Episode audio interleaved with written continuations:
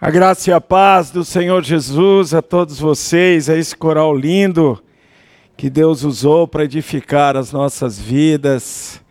Que o Senhor os abençoe grandemente. Quinta-feira eu ensinei uma, um cumprimento em hebraico que dizia assim: Ievari Reha Adonai. Lembram disso? Vocês que estavam quinta-feira aqui, você ia olhar para a pessoa que estava do seu lado e ia pensar assim, e ele vai errar. Ó, quase igual, Ievar e Rerrar.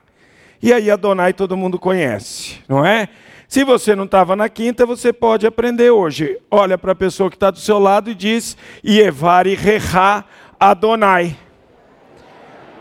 Olha só todos vocês já estão falando em hebraico. Olha que coisa fantástica!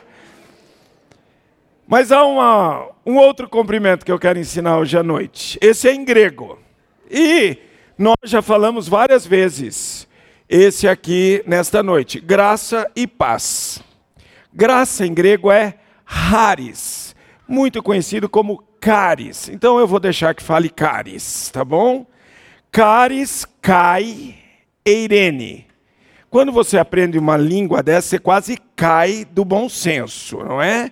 Então, ó, Haris, Kai, Irene a gente conhece, o nome é Irene. Quem se chama Irene é um nome grego, paz. Então você vai virar para a pessoa que está do seu lado e vai dizer assim: Caris Kai Irene. Então, olha só. Você já fala agora em hebraico e grego. Tá vendo como é simples e fácil? Mas o pastor Leandro já apresentou a Denise, mas eu quero que vocês a conheçam, porque essa é a mulher mais bela que Deus tinha preparado para mim. E eu a vi entrando, Leandro, no seminário em 1986. Ela passou por mim assim. E eu já. Uau quer dizer que eu sou velho, é isso. É isso. Uau, e aqui em Goiânia é velho, é? E eu me lembro que essa moça passou, e eu já estava no quarto ano, se bem que as meninas brigavam por mim no seminário. Tó é seu, não, não quero não, fica para você. E eu já estava orando, não é? Pedindo, Senhor, tem misericórdia de mim. Eu orava sério. Um dia eu orei, Senhor, eu não aguento mais. Eu preciso de uma moça para me acompanhar no ministério. Aquela que eu abri agora os olhos e vi passando na minha frente. Eu vou entender que é a sua vontade. Eu abri os olhos, mas tinha uma menina. Que coitadinha dela. Aí eu fechei os olhos e disse: Senhor, estou orando sério. Eu estou orando muito sério, Senhor. Aí Deus mandou a Denise. E a Denise entrou naquele salão, gente. E foi amor à primeira vista e para sempre, até que a morte nos separe. Denise, fique em pé para que a igreja conheça você, minha linda esposa. E aí Deus me deu dois filhos. Um deles está aqui conosco, que é a nossa primogênita Débora. Fique em pé, Débora, por favor. Cara da mãe, linda como a mãe. E o filho também é lindo como a mãe, inteligente como o pai. A gente tem que levar alguma coisa nessa história, não é? Mas ele não está aqui, o Daniel. Quinta-feira eu mostrei uma foto nossa.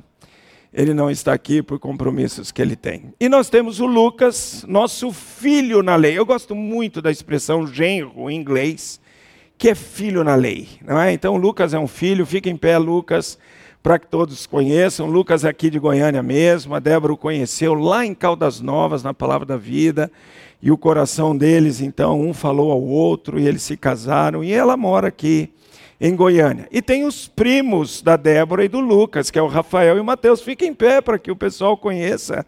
Vocês também são os primos do Lucas e da Débora. Essa é a nossa família aqui hoje e é uma alegria estar com vocês. Estamos estudando sobre a parábola dos, do reino. E para que você entenda mais ou menos o que é parábola, eu vou contar uma história para vocês, porque eu tive que aprender a fazer parábola para Denise. E logo que eu conheci a Denise, a Denise começou a descobrir algumas verdades sobre a minha pessoa. Primeiro, que eu fui criado numa família com um pai muito machista. Depois ele realmente entregou ali, se consagrou ao Senhor e ele se tornou um homem muito piedoso, mas antes ele era muito machista. E o meu pai era tão machista, tão machista, que ele dizia assim para nós homens, e ele teve dois homens, eu e o meu irmão. E ele dizia assim para nós: Olha aqui, eu quero que vocês saibam uma coisa.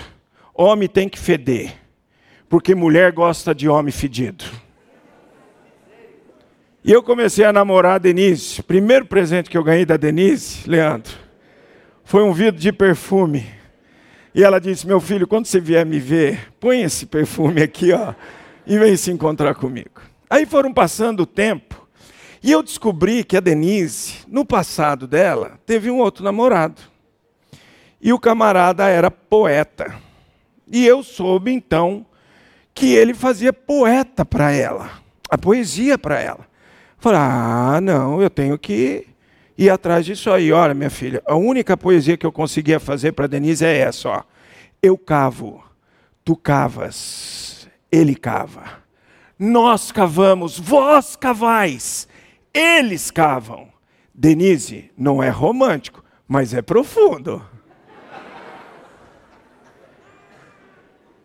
E eu comecei então a trabalhar em aprender a fazer parábola.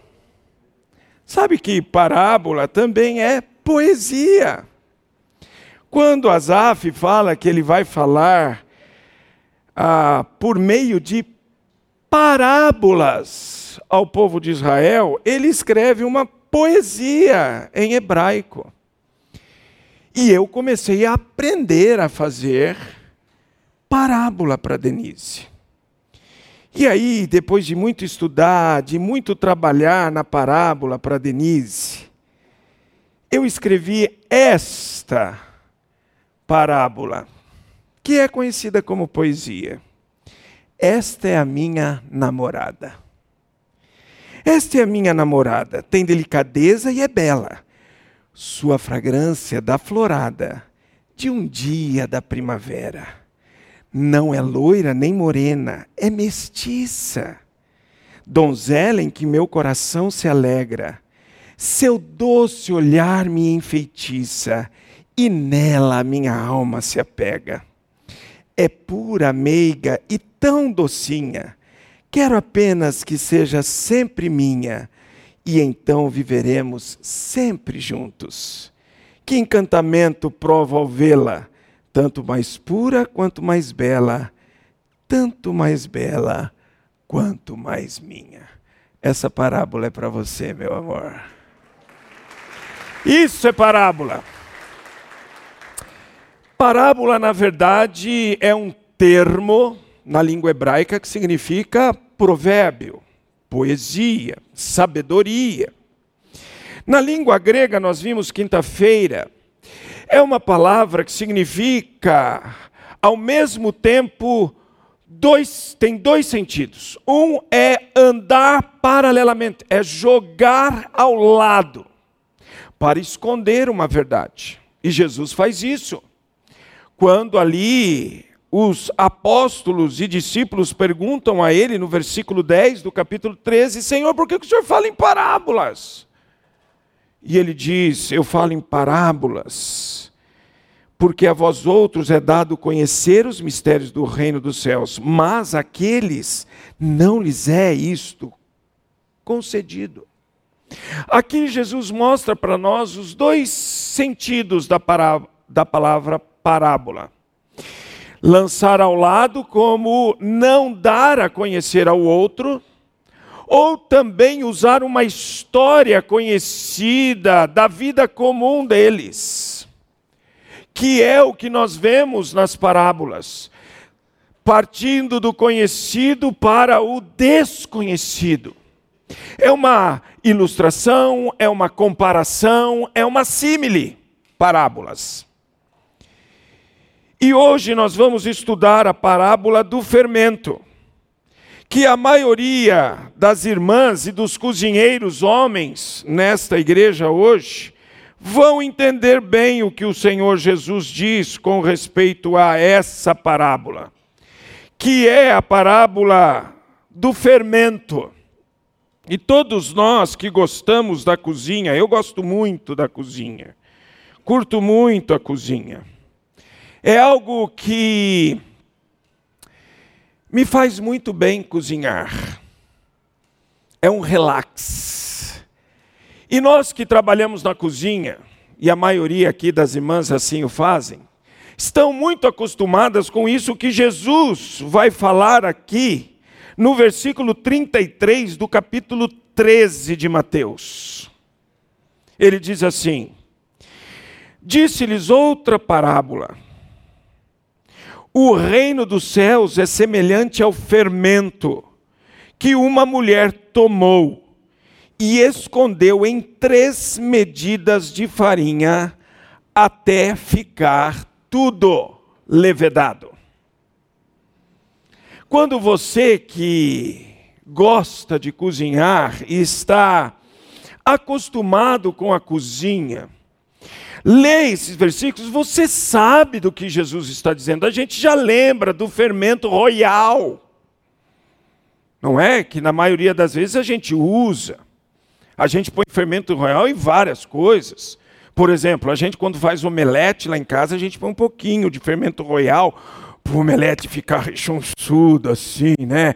Cresce, fica fofo, você aperta, faz assim, ó, o, o, o, o omelete. Mas tem outros tipos de fermento, freshman, que nós usamos para fazer pão.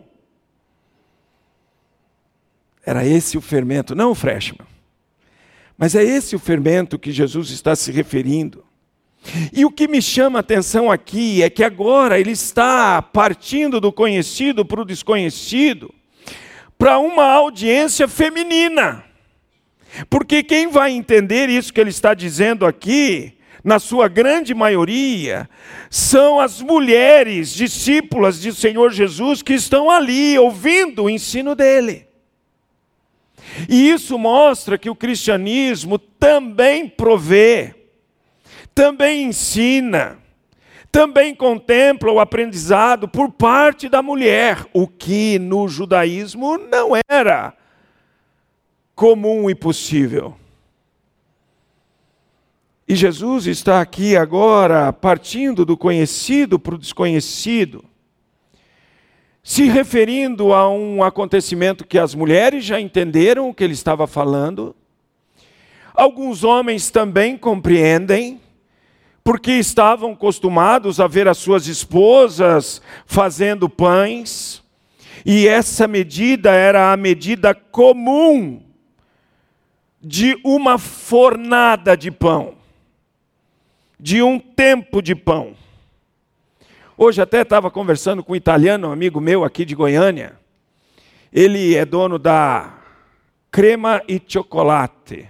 Não sei se quantos de vocês conhecem essa sorveteria. Se não conhece, vai visitar, vale a pena. Toda vez que eu venho aqui em Goiânia, crema e chocolate. Vamos lá. E eu fiquei muito amigo do, do Antônio, que é o, o proprietário de lá. E nós estávamos conversando hoje, muito tempo ali na sorveteria e ele estava me contando, eu sou filho de italianos, ele é italiano. E nós estamos conversando sobre aquelas coisas de italiano, mangiare, ah, e vamos falando, e vamos falando, e vamos falando, e a hora vai passando e a gente nem percebe. E ele estava contando do que a mãe dele fazia com pão. E teve uma hora que ele disse: Olha, lá na Itália, onde a gente morava, minha mãe fazia muito pão. E, e, e, você via aquele saco de farinha, assim branco, cheio de pães. E você que é italiano, como eu sou, eu me chamo Sborovski, mas fui criado numa família italiana. Não é? O meu pai é ucraniano, mas quem é, é, o envolvimento familiar foi no meio dos italianos, os Angelotti, que era minha mãe. Faz-se pão de uma vez só, para uma semana, para duas. A pessoa não fica fazendo pão todo dia. Isso aí quem faz é a padaria. Em casa, quando se faz pão, se faz uma vez só para a semana toda. E essa era a medida que se usava para fazer a fornada de pão. Essas três medidas de farinha recebiam esse fermento, que era uma quantidade própria também para as três medidas de farinha, e isso ia então penetrando e permeando toda essa massa. Embora fermento seja conhecido também na Bíblia, em 1 Coríntios capítulo 5, Gálatas 5, como algo negativo, aqui na parábola não é. Na parábola aqui o fermento ele deve ser olhado para algo positivo. E eu vou mostrar por quê. Porque o reino dos céus é semelhante ao fermento. Então não pode ser uma coisa mal. Segundo, o fermento vai levedar toda a massa. O mal não vai vencer o reino dos céus, é o contrário.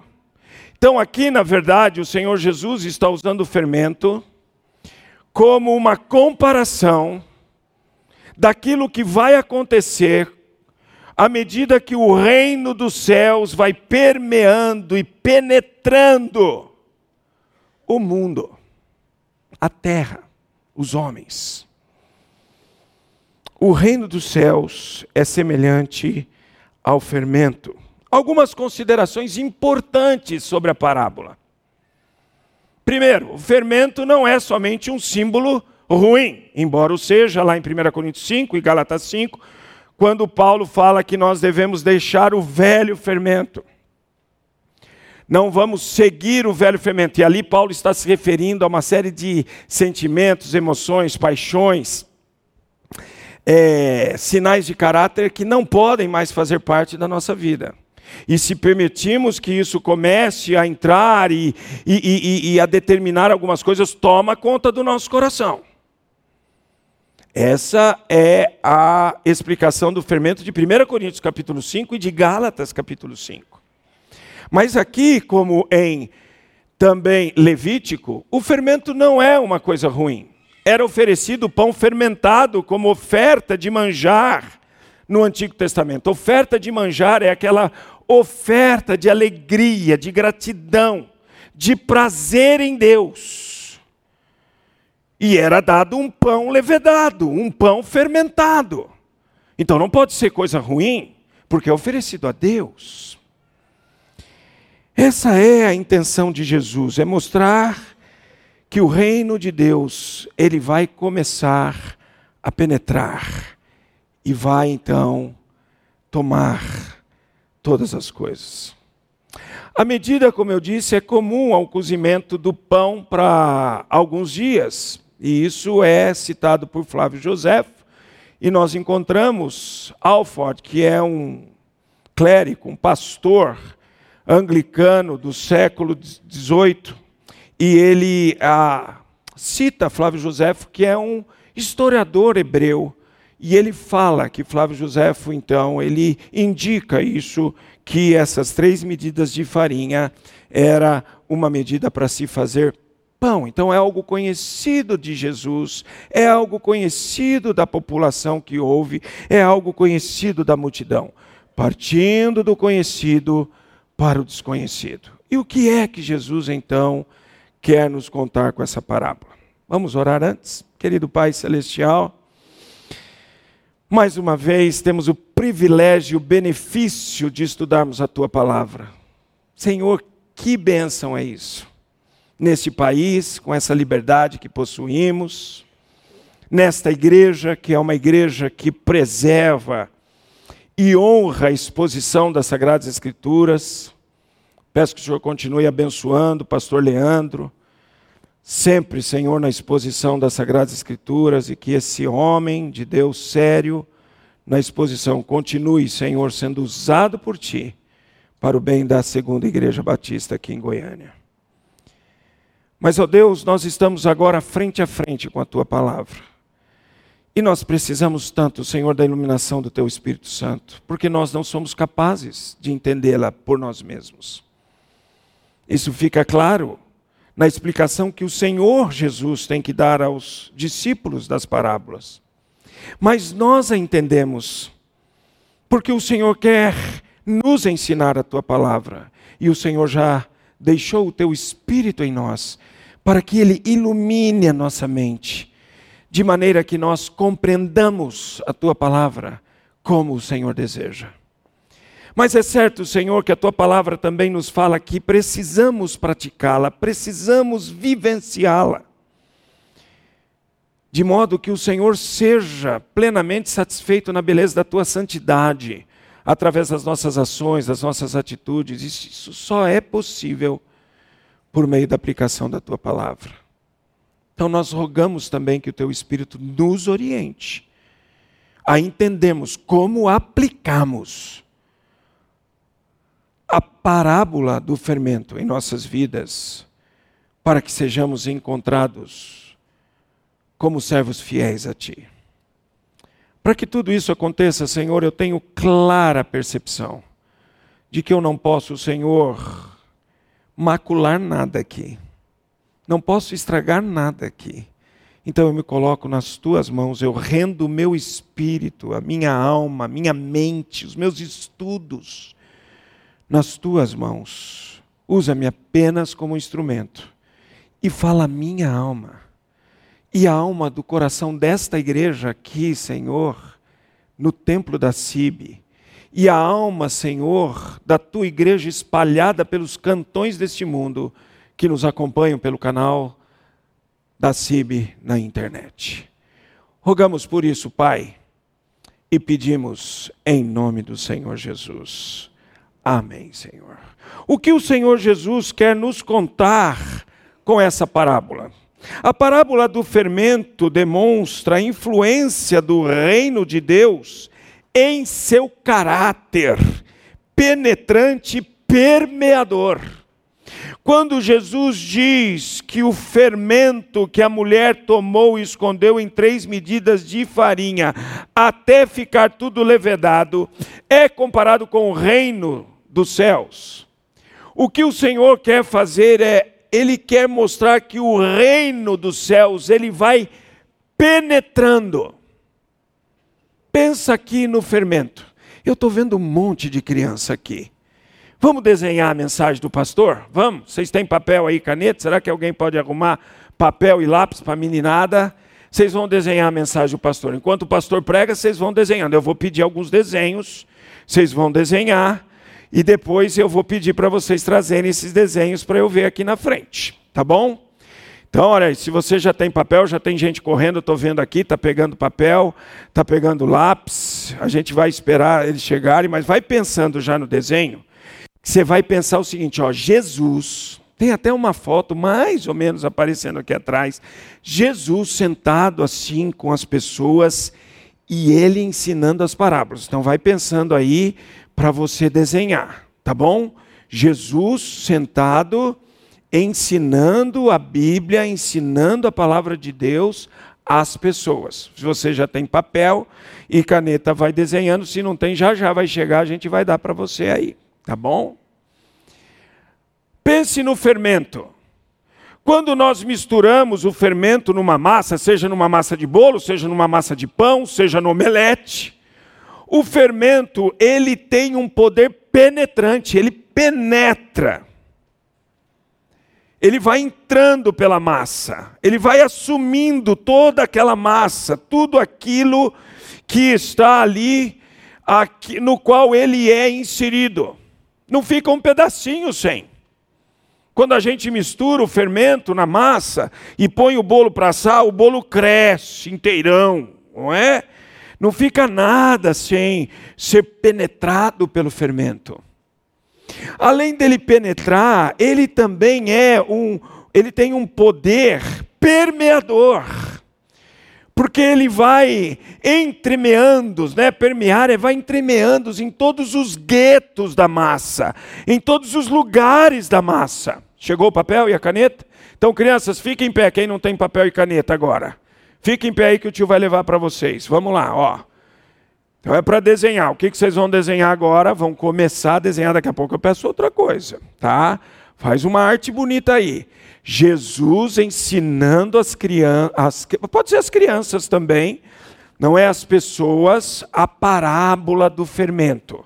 Faz um desenho bonito que vai sair na televisão. O pessoal lá em São Paulo da Vila Mariana vai ver vocês fazendo desenho, porque as crianças lá também desenham quando elas estão ouvindo a mensagem do pastor. Então, capricha aí, tá?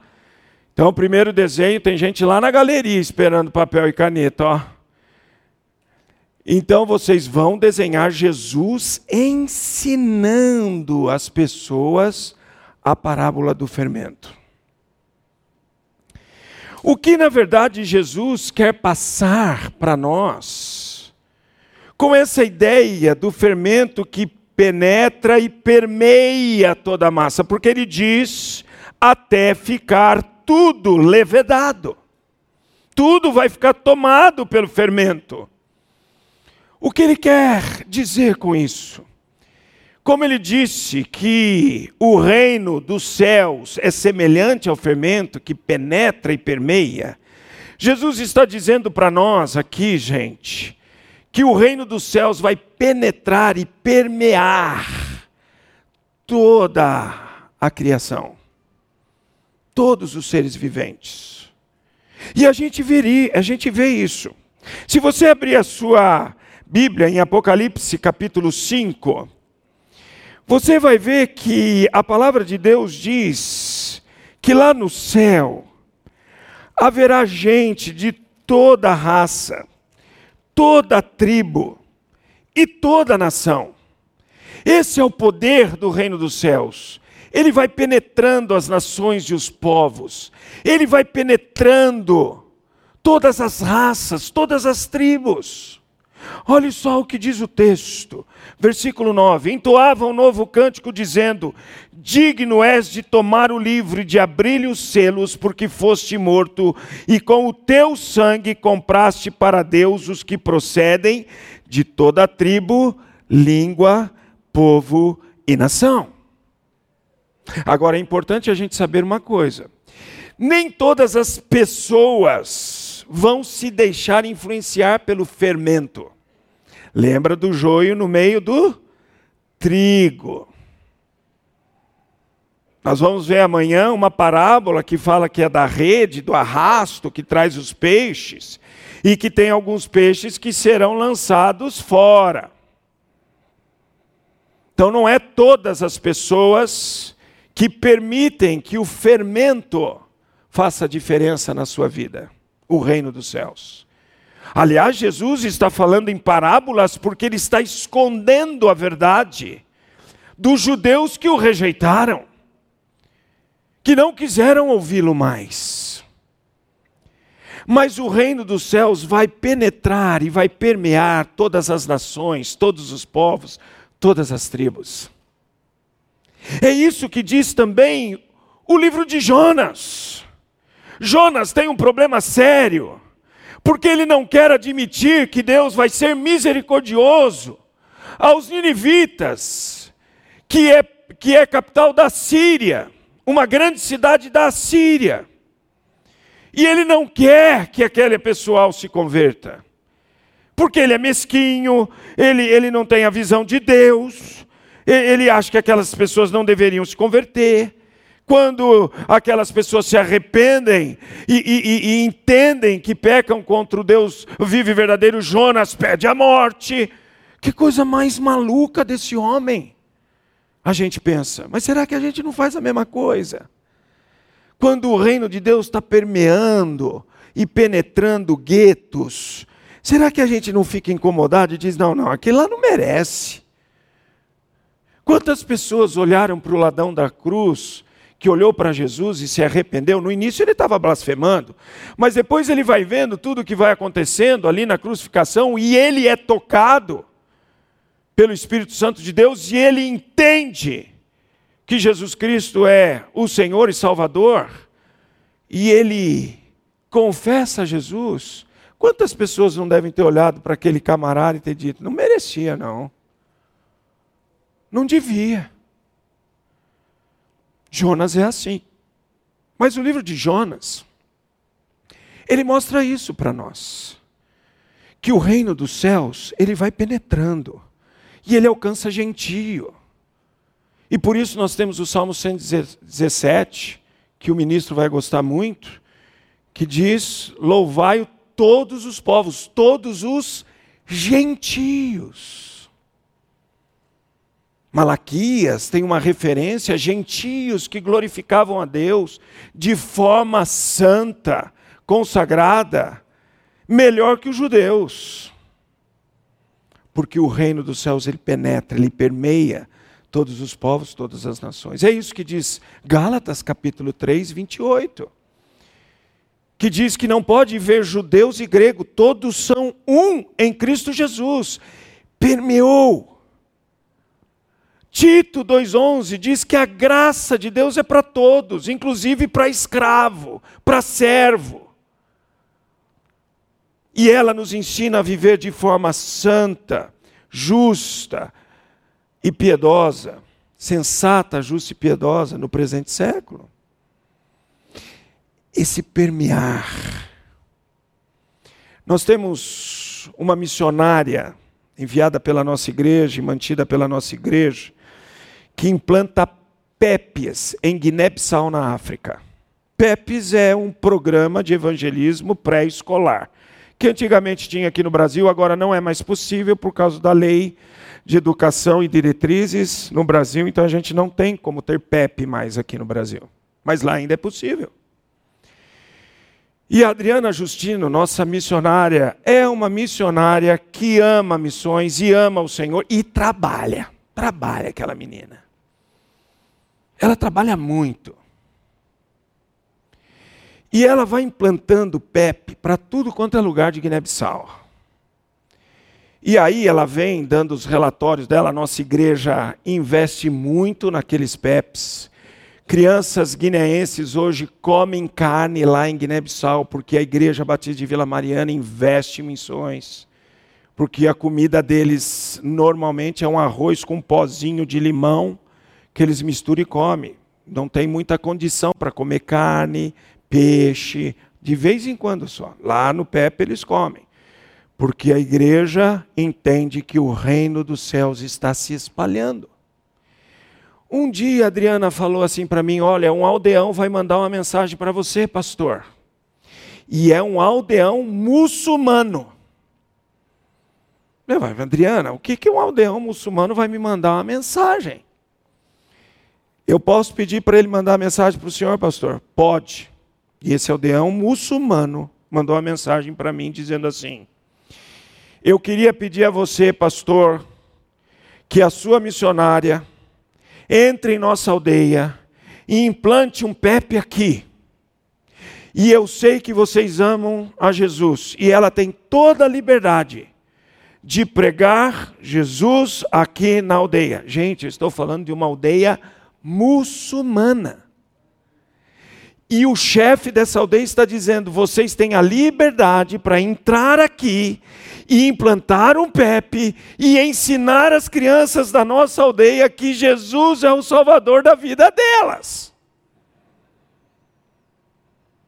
Nós começamos esse PEP lá. Hoje, dentro dessa aldeia muçulmana, tem uma igreja batista. Essa igreja batista foi, acabou de ser construída agora no mês de janeiro. Eles inauguraram em fevereiro e já com um monte de crentes, vários adultos batizados em nome de Jesus, que antes seguiam a lá, mas agora seguem a Jesus Cristo como único e suficiente Salvador. Sabe o que é isso? É o poder penetrante do reino dos céus.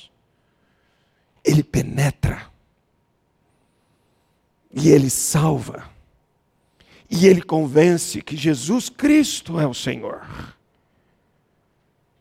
Agora ela está implantando um PEP na região com mais feiticeiros que existe em Guiné-Bissau. Já tem um trabalho lá e já estamos construindo uma igreja nesse lugar. Sabe o que é isso? É o reino dos céus que penetra e vai entrando e vai permeando com a sua mensagem, a mensagem da salvação. A brasileiros, 78 anos atrás, estava sendo implantada a segunda igreja batista de Goiânia, que era conhecido como Igreja Batista Evangélica de Campinas. O que o pastor Leandro leu para nós, que naquele culto, onde ouviram a confissão, confissão dos batistas, confissão bíblica, verdadeira, que a gente tem como batista, honrar até que a morte nos leve para o céu, Jesus arrebate a gente. Depois de ouvirem o pacto, depois de ouvirem uma mensagem, foi feito um apelo, o que, que ele leu? Que uma vida se entregou a Jesus. Esse é o fermento penetrando e continua penetrando. Quantos de vocês conheceram a Jesus pelo trabalho da CIB de Goiânia? E estão crescendo no conhecimento do Senhor. Aliás, é isso que vocês leram no pacto de vocês. Continue crescendo no conhecimento da palavra, da santidade. Isso é o fermento penetrando toda a massa alcança gente em todos os lugares. Temos missionários que estão implantando igrejas no meio de índios e anomames no norte do país.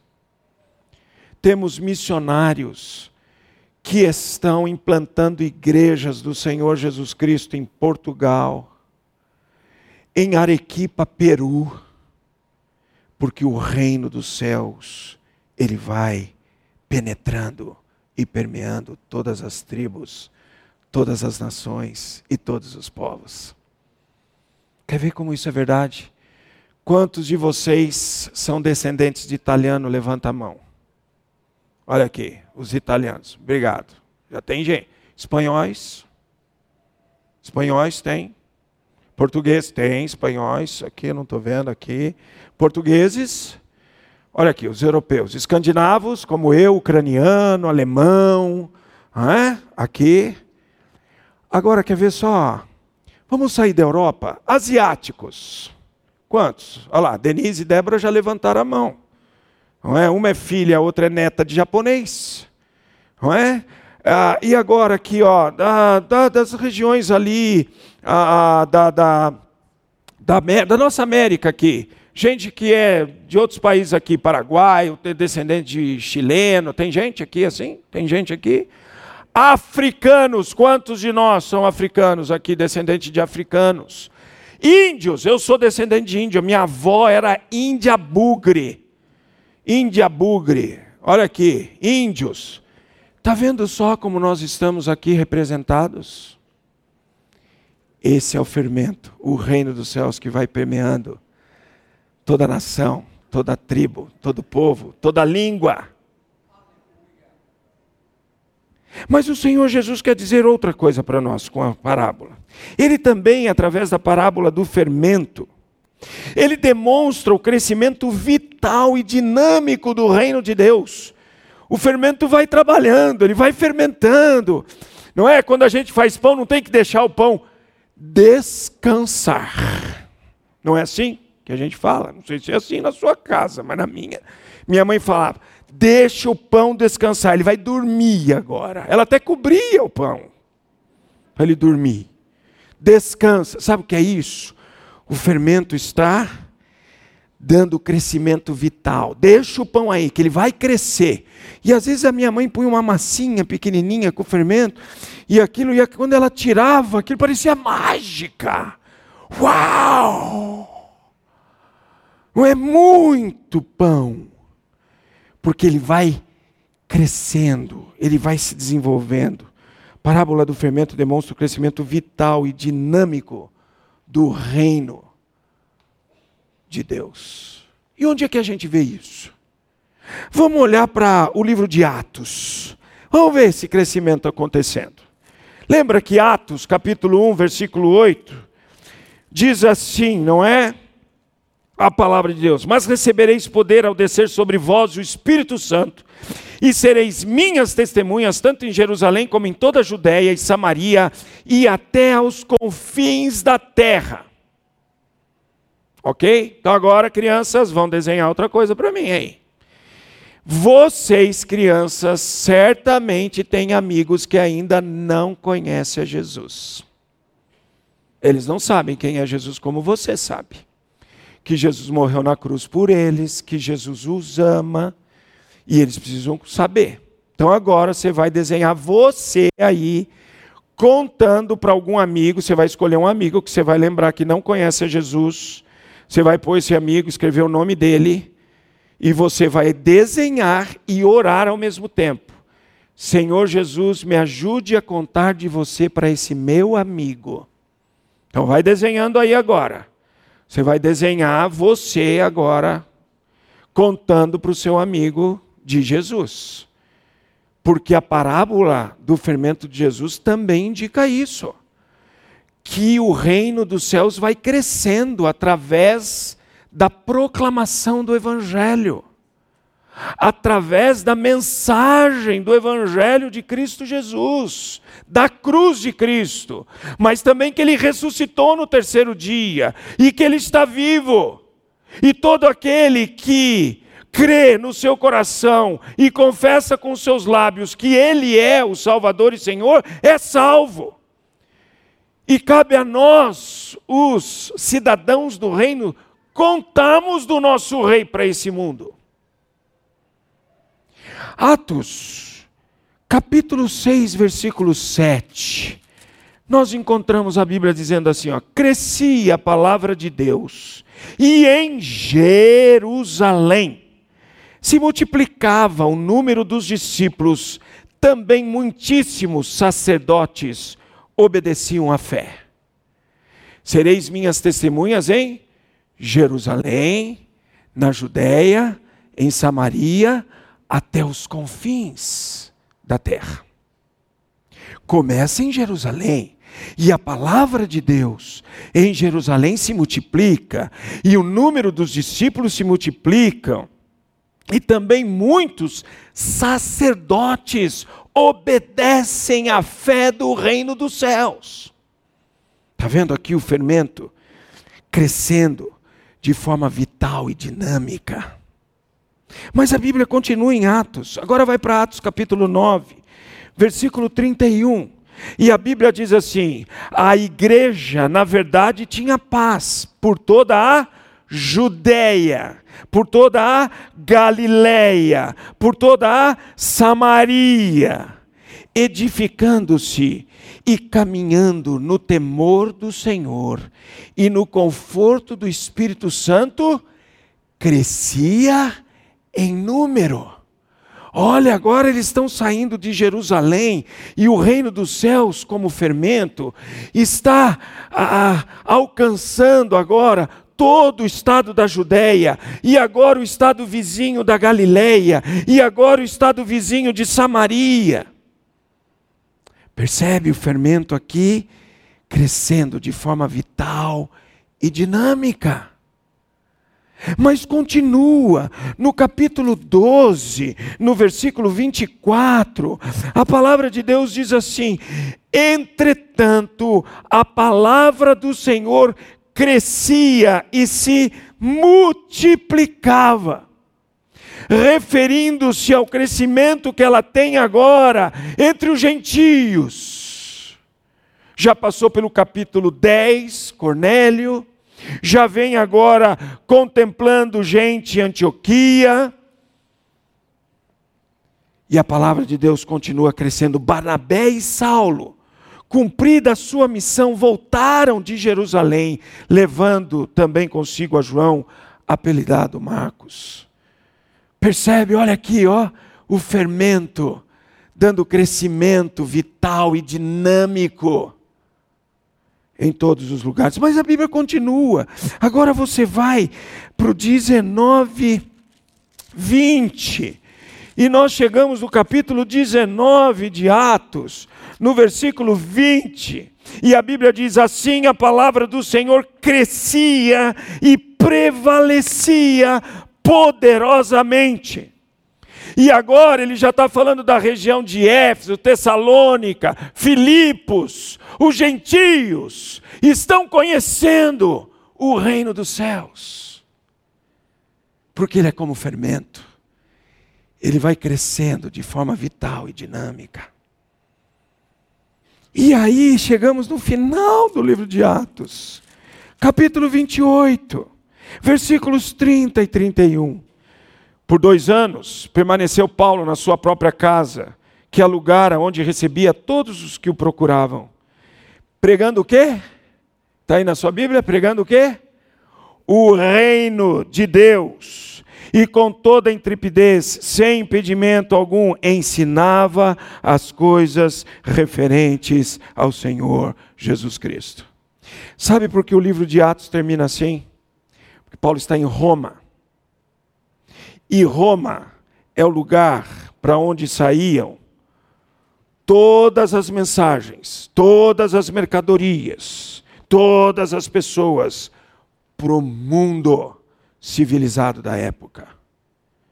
Aqui a Bíblia está dizendo: o reino dos céus agora vai ser espalhado, como fermento é espalhado a toda a massa, espalhado a todas as nações. Por isso que lá em Apocalipse 5, a gente lê que haverá gente de toda tribo, língua, povo, nação adorando ao Senhor. E nós fazemos parte disso. E nós estamos envolvidos nisso. Nós que somos cidadãos do reino dos céus e do reino de Deus, estamos envolvidos nessa dinâmica do crescimento do reino dos céus já faz é, 14 anos que a minha missionária Adriana está em Guiné-Bissau. Eu nunca consegui ir para Guiné-Bissau. Nunca pisei lá. Primeiramente porque eu tinha uma série, um sério problema de artrose femoral e eu não tinha condições de locomoção. Agora eu tenho duas próteses, então agora eu me locomovo um pouco melhor. Então, por causa disso, eu tinha impedimentos de ir para o campo missionário lá para acompanhá-la, porque, como eu disse para vocês, ela anda muito, ela faz muito. Já mandei grupos da igreja para lá. Mas eu nunca tive oportunidade de ir para Guiné-Bissau. Mas eu conheço todos os, os trabalhos da Adriana pelos relatórios, pelas conversas. Conheço as crianças pelas fotos. Eu nunca estive lá. Mas eu, como cidadão do reino dos céus, parte da minha dinâmica de vida está lá. Através da minha oferta missionária, através da minha oração, para que Deus continue operando. Também por causa da pandemia não consegui ir lá. Agora que está abrindo as coisas. Também não consegui em Arequipa, Peru. Nunca estive lá, mas como cidadão do reino dos céus, através da minha oração, através da minha oferta missionária, eu estou chegando lá, de alguma maneira, e ajudando esses missionários a espalharem, como o fermento é espalhado pela massa, o reino dos céus. Mas você não precisa estar lá nós podemos espalhar o fermento do reino dos céus aqui. Quantas pessoas andam nessas ruas desse bairro o dia todo comprando. Você para um pouquinho nessas ruas. Eu, eu já vim para essas ruas aqui algumas vezes. Quando a gente vem para Goiânia, a gente vem comprar as coisas em Campinas: fone, aparelho eletrônico, bijuteria. E você para um pouquinho e vê esse pessoal passando, e você começa a olhar no rosto, no semblante. Você vê angústia, você vê tristeza. É exatamente o que Jesus viu quando o texto de Mateus diz assim: como ovelhas que não têm pastor precisam ser alcançados pela mensagem do reino. Gente, um folheto na mão dessa gente pode fazer diferença. Quantas pessoas nós não conhecemos que foram levadas a Cristo Jesus porque começaram lendo um folheto. Escreve um cartaz e põe assim: Posso orar por você hoje? Não tem um monte de gente que fala: Posso te dar um abraço? Não, oferece algo muito melhor. Posso orar por você hoje? Quero uma oração? A Denise é coordenadora do Desperta Débora. Lá em São Paulo tem um momento em que a Denise pega as Déboras e leva para a esquina de entroncamento de duas ruas muito movimentadas. Na hora que fecha o semáforo, aqui é semáforo que chama ou é sinal? Semáforo ou sinal. Na hora que fecha o semáforo, as Déboras vão com um banner enorme e está escrito assim: Você já orou pelo seu filho hoje? E aí elas têm cartazes: Quer que nós oremos pelos seus filhos? Que tal você orar pelos seus filhos? E aí as pessoas começam a parar. E começam a contar as suas vidas. E começam a contar as suas angústias, as suas aflições, e ali a oportunidade de pessoas ouvirem do Evangelho, do reino dos céus, orarmos por eles e por suas angústias e sofrimentos, e muitos deles serão alcançados pelo reino dos céus. Esse é o fermento. Mas o último ensino que eu quero comentar com vocês é que a parábola do fermento demonstra o caráter intrínseco do reino e a manifestação extrínseca do reino. Porque assim, ó, quando a gente põe o fermento na massa, a gente não vê. A gente não vê. Então ele está lá, está trabalhando. De repente a gente começa a ver a manifestação, não é? Extrínseca, a aparência do fermento do que ele fez, porque o pão vai crescendo, a massa vai estufando, vai ficando fofa. Eu sempre fui meio gordinho. E o meu apelido, quando era criança, por algumas pessoas ali da família, era bolo fofo. Por que bolo fofo? Porque o bolo, ele fica fofo, ele fica gordinho, não é? Fofo. Ok? Acho que é por isso que a Denise me chama de fofo às vezes. Percebe? Nós não vemos o poder intrínseco do fermento, nem sabemos ali como que ele faz. Mas a aparência dele externa a gente vê. Opa, tem fermento aí. Assim também é o reino dos céus. Eu não posso ver o que está no seu coração e você não pode ver o que está no meu coração.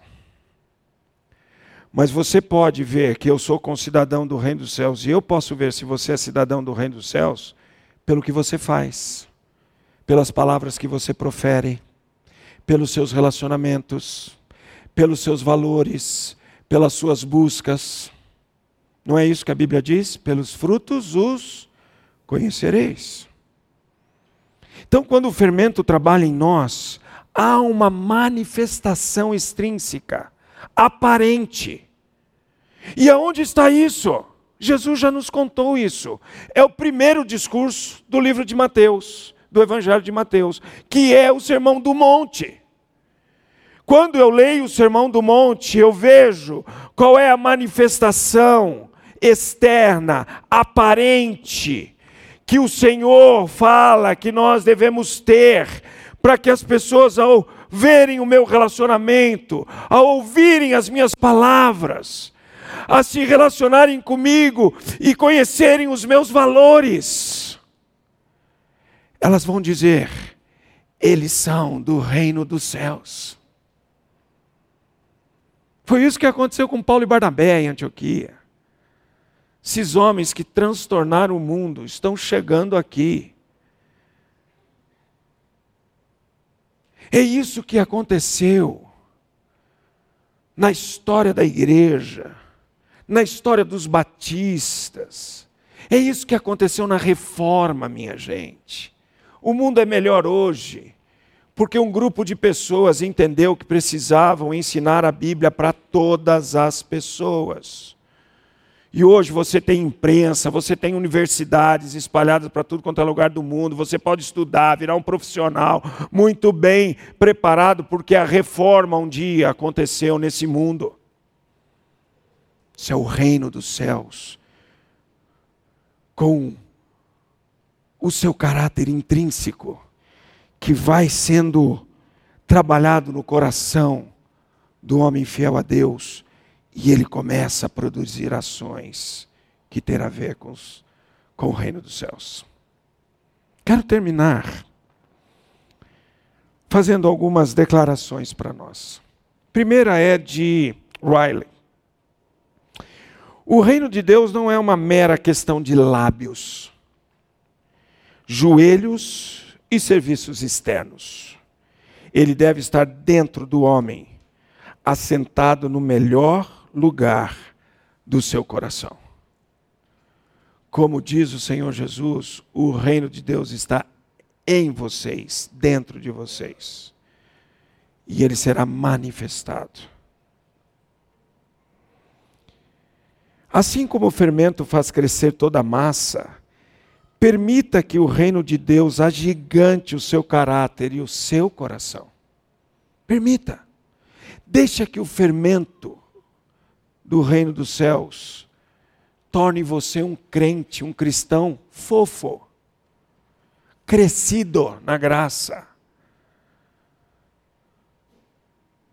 Para que as pessoas, ao contemplarem você, entendam ele faz parte do reino dos céus.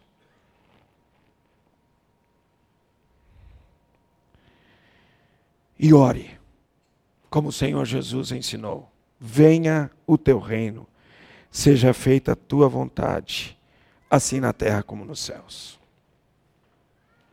Um dia o Senhor estará aqui novamente e será estabelecido o reino milenar. Mas agora, o reino está em nós. E nós precisamos ser súditos do Rei dos Reis e permitirmos que o Senhor continue por mais muitos anos e muitos anos, até que Ele volte, ou até que Ele decida me levar para o céu, servindo o reino dos céus, e que por meio da minha vida e da nossa mensagem, a mensagem do reino, o fermento continue se espalhando e tomando todo povo, toda tribo, toda língua e toda nação. Essa é a parábola do fermento. Como eu disse a vocês, eu aprendi a fazer parábolas. E hoje é aniversário da CIB de Goiânia. E eu fiz também uma para a CIB de Goiânia pensando em vocês, pensando na história de vocês, lendo o que o pastor Leandro me mandou. Ele mandou um texto muito bonito contando da experiência dele como um crente em Cristo Jesus, com a CIB de Goiânia e agora como pastor de Goiânia. Eu fui lendo e eu fui pensando num texto e eu quero ler essa Marshall para vocês, que é parábola em hebraico, não é? Uma poesia que diz assim: a ditosa senhora eleita, 78 anos, já é uma anciã ditosa, essa igreja. A ditosa senhora eleita completa 78 anos de existência, com uma carreira bem feita. É Cristo Jesus a sua essência. Anciã viva e fortalecida, não para de adorar e crescer até o dia que será recebida pelo Senhor em seu santo reaparecer. Velha não é bem sua aparência, pois foste regenerada na graça. Frutifica em sua vivência, no que prega e no que faça. A Deus demos glória por essa fiel trajetória e guardemos em nossa memória a CIB Goiânia e a sua linda história. Que Deus abençoe grandemente vocês e que vocês continuem frutificando para a glória e honra do Senhor e colaborando com esse reino que vai se espalhando e alcançando todo o povo, toda a língua e toda a nação. Permita-me orar por vocês. Querido Pai Celestial, eu te agradeço pelos 78 anos desta igreja, Senhor. Rogamos, Senhor, que ela continue crescendo no conhecimento do Senhor, na tua graça e na tua misericórdia. Que ela continue, Senhor, testemunhando da mensagem do reino, que conta esse mundo perdido, a história da salvação do reino, por meio de Cristo Jesus, nosso Senhor e Salvador. Continua abençoando a vida do pastor Leandro, Senhor. Um homem comprometido com a tua palavra, comprometido com a tua verdade. Te agradeço, Senhor, por tê-lo como meu amigo, como meu colega de ministério na Igreja Batista. Te agradeço, Senhor, porque o Senhor tem abençoado a sua vida nesse ministério. Continua abençoando. Abençoe juntamente com ele sua amada esposa, Cristiane, seus filhos queridos. Juntamente com a família, Senhor, pastoral desta igreja, eu peço que o Senhor abençoe a família conhecida como CIB em Goiânia. Derrama, Senhor, as tuas bênçãos. Manifesta a tua graça. Revista-os, ó Deus, com o teu poder para que esta igreja continue sendo sal da terra e luz para esse mundo perdido. Rogamos, Senhor, as tuas bênçãos e oramos em nome do Senhor Jesus. Amém e amém, Senhor. Deus abençoe vocês.